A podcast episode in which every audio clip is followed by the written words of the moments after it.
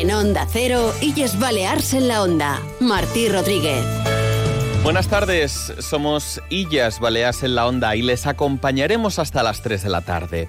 Noticias Mediodía nos ha puesto al día de la actualidad nacional e internacional y ahora les contaremos qué es noticia en las islas con María Cortés. Hola Martí, buenas tardes. Hoy toca hablar de un estudio de comisiones obreras sobre el mercado laboral de Baleares que nos deja sensaciones agridulces porque demuestran, por una parte, que 2023 ha sido en Baleares un año excepcional para el turismo, lo que se ha traducido en una mejora del mercado laboral. El alargamiento de la temporada ha contribuido a que las cifras del paro estén en mínimos históricos, mientras la afiliación a la seguridad social está en registros máximos. Sin embargo, el sindicato lamenta que esas buenas cifras económicas y la plena ocupación que se ha registrado en el archipiélago no están mejorando la calidad de vida de los trabajadores. El secretario general de Comisiones Obreras, José Luis García, ha señalado las ineficiencias del modelo balear. Una seria que genera molta activitat però eh, de baixa qualitat. I dos, que no genera més benestar social. És a dir, les condicions de vida de les persones treballadores no milloren, sinó que més bé empitjoren. Por ello, el sindicato ha puesto el énfasis en la necesidad de mejorar los salarios y ha vuelto a proponer intervenir el mercado de la vivienda para que la bonanza econòmica se pueda trasladar a los trabajadores. No pot ser que un treballador tingui que destinar eh, més de dos terços del seu salari a l'habitatge i, per tant, eh, totes aquestes bones xifres d'ocupació, totes aquestes bones xifres que té la nostra economia i el nostre mercat de treball eh, se queden en no res quan eh, tenim eh, aquest preus de l'habitatge i, per tant, se fa insostenible per les persones treballadores eh, poder tenir una vida digna a la nostra comunitat. Por cierto, que José Luis García ha confirmado que los transportistas de Baleares se van a movilizar este sábado para reclamar un nuevo convenio colectivo para el transporte de mercancías. Paco Muñoz nos acerca a continuación la actualidad deportiva.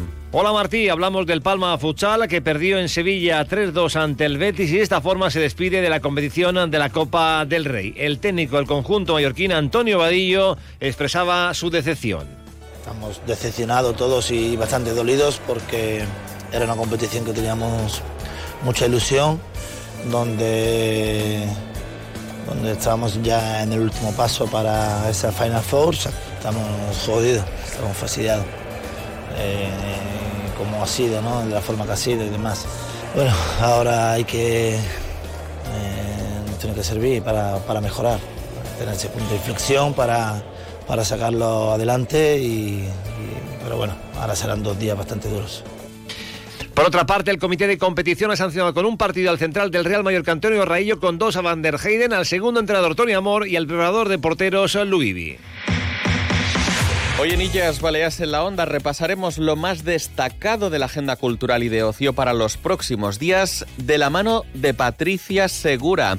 Uno de nuestros protagonistas será Fernando Marina, el director de la Orquestra Sinfónica Ciutat d'Eivissa, que este domingo conmemorará el 25 aniversario de la declaración de la UNESCO de Ibiza como Patrimonio de la Humanidad. Pero antes, vamos a poner la vista en las carreteras. Dirección General de Tráfico, Daniel Fornés, ¿cómo se circula por la red viaria? ¿Qué tal? Muy buenas tardes. Uh, pues a estas horas ya encontramos algo de tráfico lento en la vía de cintura, en sentido aeropuerto, a la altura de la Vileta, más o menos ya encontramos algo de circulación lenta hasta pasado eh, la salida de la cantera Vaidemosa. También encontramos pequeñas retenciones en la entrada Palma desde la carretera de Vaidemosa y queremos aprovechar para pedir precaución por obras que van a encontrar en la autopista de Yucmayor, en frente del aeropuerto, en sentido creciente está el arcén ocupado. Es todo por el momento. Muy buenas tardes.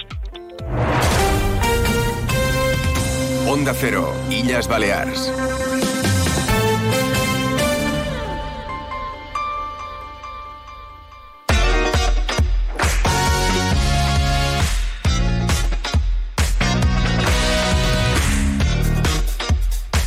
34 minutos, ya se lo decía, hoy está con nosotros Patricia Segura, bienvenida. Hola, gracias Martín. Fiel a la cita los miércoles para acercarles, bueno, algunas propuestas de la agenda cultural y de ocio para que tengan ideas, cositas que hacer en su tiempo libre. Empecemos en la enigmática y bella Venecia. Nos vamos de viaje hasta esta ciudad portuaria dentro de ese ciclo que tiene el mismo nombre y que llega al Museo Fundación Juan Marc en Palma, hoy mismo de la mano de David Quiles, que descubrirá los secretos del entramado laberíntico de esta ciudad italiana. Pues sí, Martí, será hoy. A lo largo de la Edad Moderna, Venecia fue el lugar al que las potencias europeas acudían para obtener e intercambiar información. Sus buenas relaciones con el Imperio Otomano y sus excelentes servicios secretos la convertían en un punto clave a medio camino entre el Mediterráneo occidental y oriental. Y ahora podremos descubrir su historia en el ciclo que nos ofrece la Fundación Juan Marc esta tarde a las 7 de la tarde. David Quiles es profesor ayudante doctor en el Departamento de Historia Moderna de la Universidad Autónoma de Madrid y centra sus investigaciones en los conflictos con los embajadores europeos en el Madrid del siglo XVII, para aquellos que estén interesados en asistir. Damos paso ahora a Las trazas del silenci, obra teatral escrita por Esther Lázaro sobre la riada de 1962 en Cataluña que toma la palabra en el Teatro Principal de Inca mañana a partir de las 8 de la tarde y como parte del ciclo Inca tiene memoria. Se trata de un espectáculo teatral de Tercas Teatra que nos muestra los, secuetros, los secretos y las consecuencias ocultas de la riada del 1962 en Cataluña, basada en investigaciones reales y también ganadora del Premio para Colom 2023. Esta obra teatral invita a explorar el pasado silenciado, confrontando a la audiencia con la cruda realidad de la adopción forzada durante el franquismo, bajo la dirección de Alba Saura Clarés, las actrices Rosa Aguado y Esther Lázaro dan vida a una narrativa que aborda temas como la maternidad, la familia y la diversidad, revelando las complejidades de la memoria democrática en pleno siglo XXI.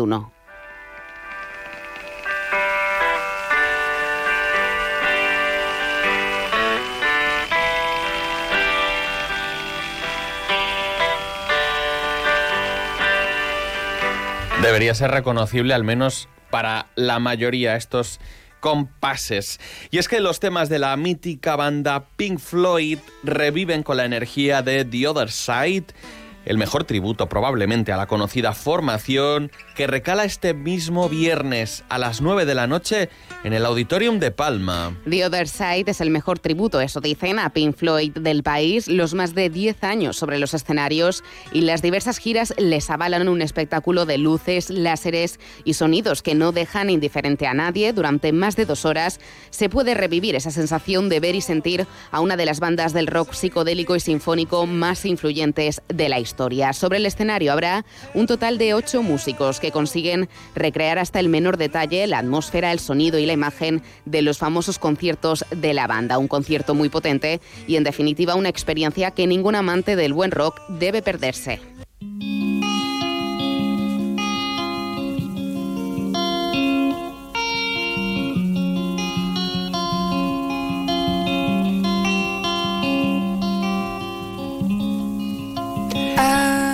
También este viernes, en este caso en el Teatro Casino de Ciutadella, podremos disfrutar de una de las actuaciones del Jazz Festival de Menorca con la música en directo de Magalida Chira. Y vamos a conocer un poco más a esta artista porque Magalida Chira es una joven contrabajista, cantante y compositora de Barcelona con larga experiencia en los escenarios. Defiende una propuesta con sello muy personal, como estamos escuchando, que se basa en el jazz, pero también bebe de influencias diversas desde el funk y el pop electrónico con sonidos más intimistas y mediterráneos hasta ritmos más urbanos. También presenta su primer disco en solitario Desde la Cuina este viernes en Ciutadella. Será la voz y tocará el contrabajo, también acompañada de Bernat Tortajada, que estará en la guitarra, Iscle Datsira en el saxo y al mando de la batería podremos disfrutar de Enric Fuster.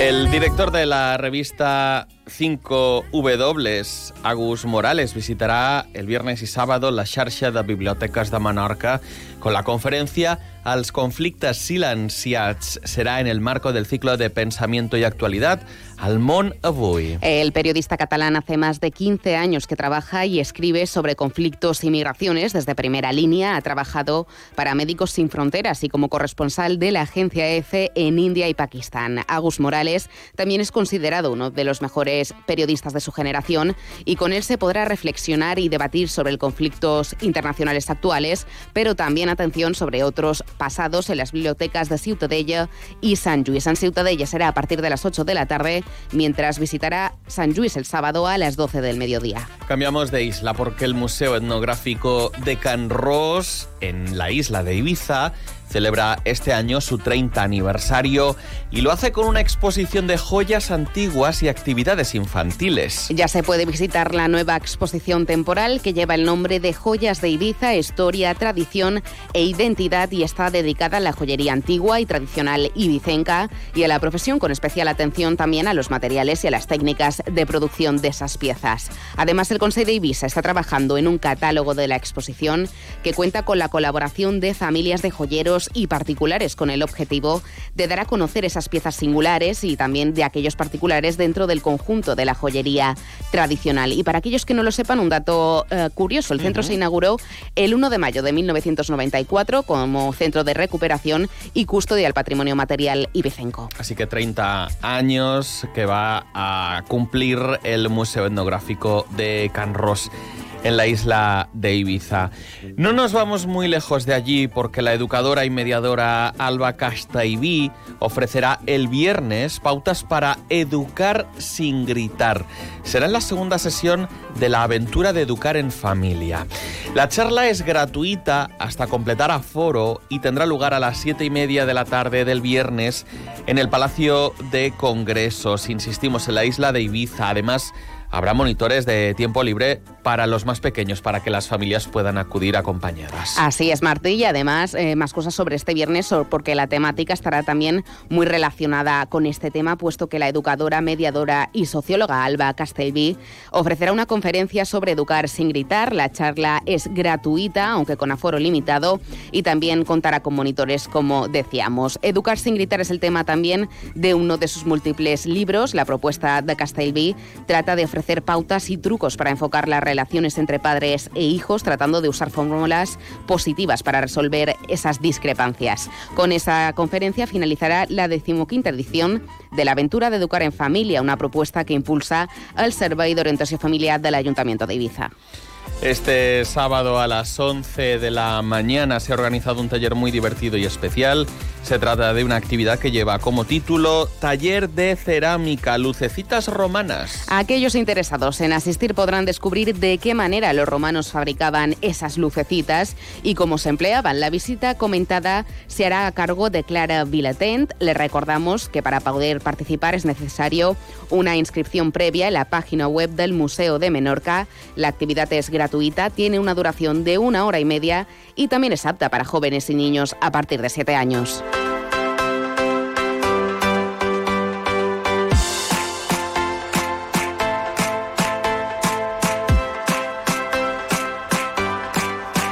Son las 2 y 43 minutos. Si se acaban de incorporar, les cuento que están en la sintonía de Onda Cero, que este programa se llama Illas Baleas en la Onda y que nos han pillado repasando lo más destacado de la agenda cultural y de ocio. Seguimos con Patricia Segura. Patricia, ahora nos acercas a otra propuesta musical y que nos permitirá conmemorar el 25 aniversario de la declaración de la UNESCO de Ibiza como Patrimonio de la Humanidad. Y nos trasladamos ahora a la isla de Ibiza porque el ayuntamiento de la ciudad de Ibiza organiza un concierto de la Orquesta Sinfónica de Ibiza que va a interpretar este domingo en el Auditorium de Can Ventosa la novena sinfonía de Beethoven. Este ha sido uno de los conciertos organizados por el ayuntamiento también para dentro del programa para conmemorar los 25 años de la declaración de la UNESCO de Ibiza Patrimonio de la Humanidad. Les recordamos que el precio de las entradas es de solo 10 euros y que se va a celebrar este domingo a las cinco y media en Can Ventosa. Y para acercarnos los detalles de este concierto, para invitar a todos los oyentes de Onda Cero que quieran acudir, nos acompaña hoy el director de la Orquesta Sinfónica, Fernando Marina. ¿Qué tal? Buenas tardes. Oh, hola, buenas tardes. Sabemos que es una eh, edición muy especial con este 25 aniversario de declaración de la UNESCO de Ibiza Patrimonio de la Humanidad. ¿Cómo se presenta este concierto y qué es lo que esperáis desde la organización? Pues la verdad lo estamos preparando con mucha ilusión, porque además es la coincidencia de que eh, este 2024 hace 200 años de la composición de la novena sinfonía y es una de las obras más importantes de la historia de la música y nos ha venido muy bien. Es una obra compleja, muy compleja, Ah, muy difícil, es un reto para nosotros, que estamos en el momento la, la orquesta creciendo, y además contamos con la colaboración del coro de la Universidad de las Islas Baleares y el coro Ciudad de Visa, aparte de cuatro solistas vocales excepcionales. Es decir, es una obra grande, ambiciosa y con, bueno, tenemos mucha ilusión de, de, prepararla. También hemos eh, conocido que la colaboración con el coro de Ciudad de Ibiza, también dirigido por Miguel San Miguel, eh, entiendo que gestionar toda esta composición ha sido difícil, pero a la vez un proyecto muy bonito, ¿verdad? Claro, es, es un reto, es complejo. ¿eh? Allí tendremos entre los las dos corales, que está el coro Ciudad de Visa, como dices tú, la coral de la universidad, uh, eso ya son ciento y pico de cantantes, más la orquesta, más de 150 personas en el escenario. Es complejo. Bueno, estamos en el proceso. El fin de semana hicimos los primeros ensayos con la orquesta. Yo ya he trabajado con el coro en Ibiza allí, esta semana he trabajado con el coro aquí y ya nos faltan los retoques finales este próximo fin de semana, justo antes del viernes. Y bueno, le recordamos a los oyentes de Onda Cero en el auditorio de Can Ventosa, que será este domingo a las cinco y media de la tarde, hablando también de esos 200 años de la sinfonía de Beethoven, qué características y qué de especial tiene esta sinfonía. Ah, bueno, fue uno de los, retos cuando, cuando empezó la, la temporada, la organizamos mira, ah, vale la pena hacer esta obra, que, que, es impresionante. Y además, yo llevo ya seis años trabajando con la orquesta y, y, claro, hacer este tipo de obras es un reto, nos motiva muchísimo a todos, a los músicos de la orquesta, lógicamente, y a mí como director, porque es una obra muy compleja. Es una obra tanto por la, la, la dificultad técnica que tiene, por, y por lo que significa. Uh, ya desde, desde que se compuso tuvo muchísimo éxito y fue un símbolo de libertad y de lucha contra la opresión, que es lo que Beethoven luchaba cuando hizo también uh, la, la, heroica, que es, la dedicaba inicialmente a Bonaparte, a Napoleón Bonaparte, y luego se enfadó cuando se hizo, se hizo emperador. Um, yo creo que ese espíritu de libertad, de sueños, de hermandad de la humanidad, um, es, ese símbolo um, continúa mm, en nuestros días con, esta sinfonía. De hecho, es uh, el último movimiento, es el himno de la Unión Europea. Mm, todos esos, todo eso, tanto por la complejidad como lo que significa, y que según tengo entendido, la estrenamos, es la primera vez que se interpreta en, directo en Ibiza.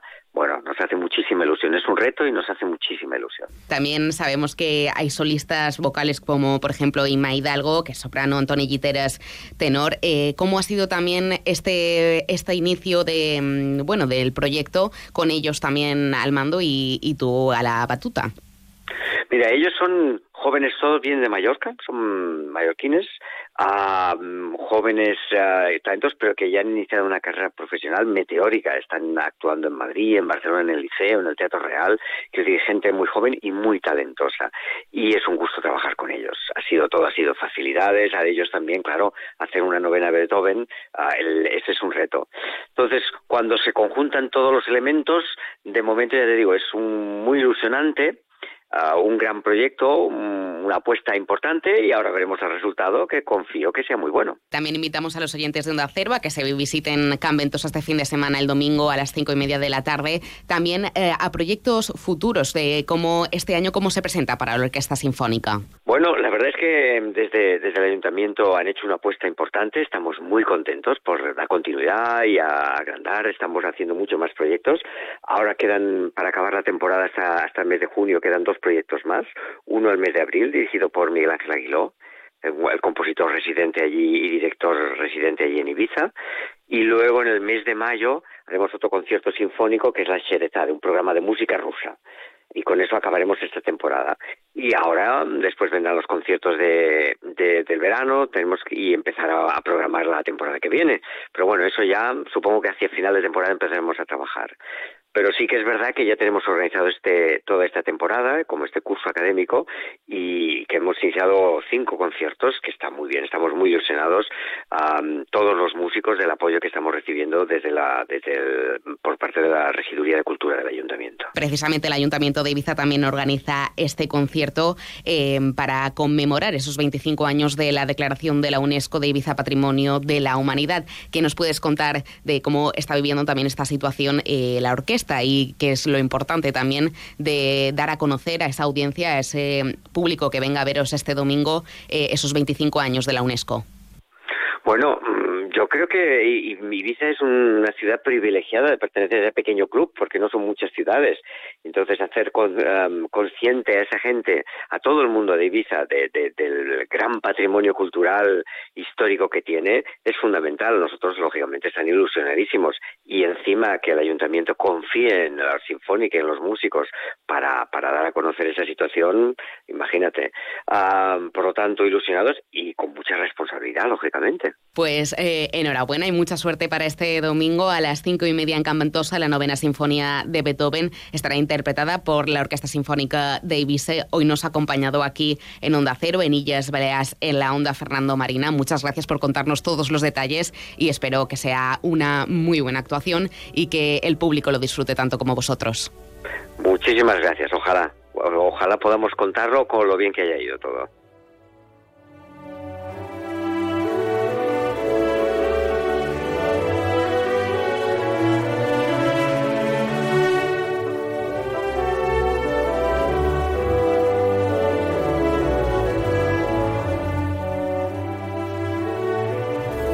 Con este fragmento de la novena sinfonía de Beethoven hemos llegado ya a las 2 y 51 minutos en Onda Cero en Illes, Baleas en la Onda.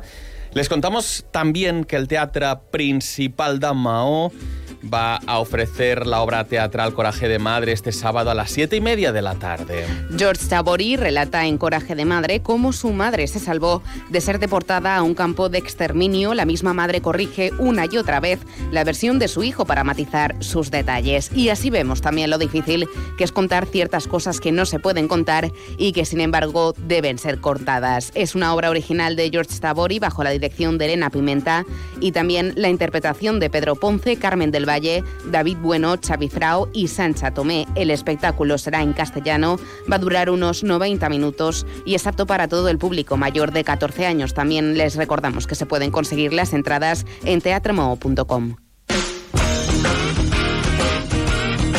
La banda de ferrerías Billy Goats llega al Jazzba de Ciutadella para ofrecer un concierto festivo con las mejores versiones de rock español e internacional el sábado desde las 7 de la tarde. La banda nació en 2010 haciendo música de blues y rock. En 2014 se incorporó un nuevo vocal y se abrió el repertorio a temas de la movida madrileña. Un repertorio enérgico y festivo basado en las versiones de los temas más clásicos del panorama nacional que ha marcado a toda una generación y que hará vibrar al, público y revivir buenos momentos. El sábado en el Jazz Band de Ciutadella habrá de todo. Podremos escuchar canciones de Loquillo, Fito, Siniestro Total, Héroes del Silencio, Radio Futura y Sopa de Cabra, entre otros. Y otras cosas que tenemos para ofrecerles, como la propuesta de Kangaroo en Senseyes, que ha inaugurado el proyecto itinerante Artis Interventum, que se podrá ver hasta el sábado. Se trata de una propuesta en la que cuatro artistas realizan cuatro obras cada uno, después cada uno interviene en un cuadro terminado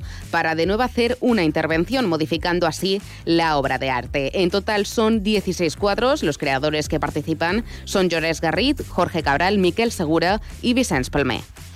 En Sant Antoni de Portmany, el ayuntamiento organiza este domingo una nueva edición de la jornada de limpieza de Satalaya este año en memoria de Silvia Lobazzano, que fuera voluntaria de estas jornadas. La jornada cuenta colaboración, con la colaboración del Grupo de Ecología Activa y la Asociación de Voluntarios de Ibiza e Ibiza Hike Station. El punto de encuentro se ha establecido a las 10 de la mañana este domingo en la rotonda de acceso a la carretera de Calegració, donde se organizarán diferentes grupos de recogida. El Ayuntamiento, por cierto, de Sant Antoni va a facilitar guantes y bolsas para realizar esa limpieza que el año pasado, atención, ya finalizó con la recogida de 1.600 kilos de residuos.